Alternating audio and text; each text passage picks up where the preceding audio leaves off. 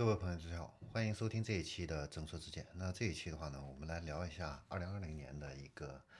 汽车出口的这样的一个情况。那随着中国汽车工业呢不断的发展壮大，那中国的整车出口的话呢也是连年的递增。那根据中汽协最新的这样的一个企业上报的整车出口数据来分析的话呢，二零二零年啊出口量位居前十的企业啊依次是第一名上汽啊。是三十二点三万辆，第二名是奇瑞，是十一点四万辆，第三名的话呢是长安，是八点二万辆，第四名的话呢是吉利，啊，是七点三万辆，第五名的话呢是长城，是七万辆，第六名的话呢是东风，六点九万辆，第七名的话呢是北汽，啊，是五点四万辆，第八名的话呢是大庆沃尔沃，是四点一万辆，第九名的话呢是。江淮啊，三点七万辆，第十名的话呢是重汽啊，三点一万辆。那整体的这个榜单的一个情况的话呢，上汽是牢牢占据了第一集团啊，呃，超过第二名奇瑞的话呢，呃，一倍以上啊。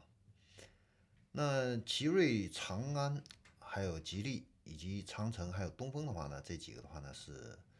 整车出口的话呢是在五万辆以上啊。然后在后边的这四名的话呢，就是北汽啊，都是五这个六万辆以下的啊。那跟上一年相比的话呢，出口排名呢前五家的这样的一个企业出口量的话呢，都是呈一个增长的一个趋势啊。那整个二零二零年这十家企业的话呢，总共出口是八十九点五万辆，占整个的一个汽车企业出口总量的百分之八十九点九。呃，市场集中度呢，应该说是非常的集中。那这里边最亮眼的就是上汽了啊，上汽的话呢，嗯，它的二零二零年呢，这海外销售的话呢，是同比增长了百分之十一点三啊，呃，应该说在疫情之下啊，能够实现逆势增长是非常不容易的。而且的话呢，呢，它超过中国车企海外总销量的三分之一啊，并且呢，连续五年是蝉联全国第一名啊。那对于众多车企而言的话呢，出口少量产品其实并不难，但是大批量出口涉及到物流啊、售后服务啊，还有汽车金融等等各个方面的一个资源的一个调度还有配合啊，那这个呢是需要海外市场的长期的精心布局啊。那上汽集团的话呢，之所以卖得好啊，是因为呢，它在这个呃系统化的一个规划，还有这个建制这一方面的话呢，是走的最早啊。换而言之的话呢，就是上汽呢出海的不仅仅是产品，还包括成体系的这样的一个物流和金融以及售后服务。它现在呢，在全球六十多个国家和地区，打造了超过八百多个。海外的营销服务网点还有九十五个零部件基地，那旗下的这个安吉海外全价值链汽车物流业务已经覆盖了接近四十个国家。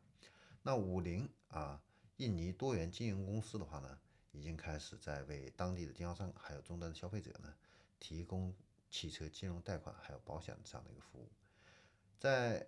产品的营销策略这个方面的话呢，上汽也有自己独门的秘籍。那在成熟的海外市场上呢，上汽是以电动车为切入点，比如说上汽的 MG 啊，还有上汽的大通啊，这两个自主品牌在英国、荷兰、挪威、丹麦、法国、德国这些发达国家的话呢，依托这个新能源产品这样的一个强力支撑啊，呃，全年呢整车的一个销量超过四万辆，啊，新能源车的话呢，占了六成。那在新兴的市场上的话呢，上汽会侧重于差异化的智能网联技术的一个落地。那上汽呢是联合阿里啊，开创了互联网汽车的一个新品类，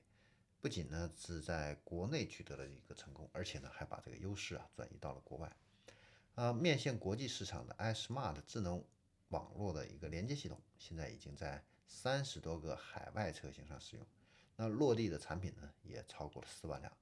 在东盟、印度啊，具备智能网联功能的这个 MG 车型呢，在多个细分市场上都是长期保持前列。那第二名的奇瑞的话呢，呃，它的出口量的话呢是十一点四万辆，同比增长呢是十八点七。虽然它在总量上它不是第一名，但是它在乘用车的这样的一个出口的话呢，它仍然是第一名啊。呃，而且呢是连续十八年啊，这个在乘用车出口的话呢都是排名第一的这样的一个情况。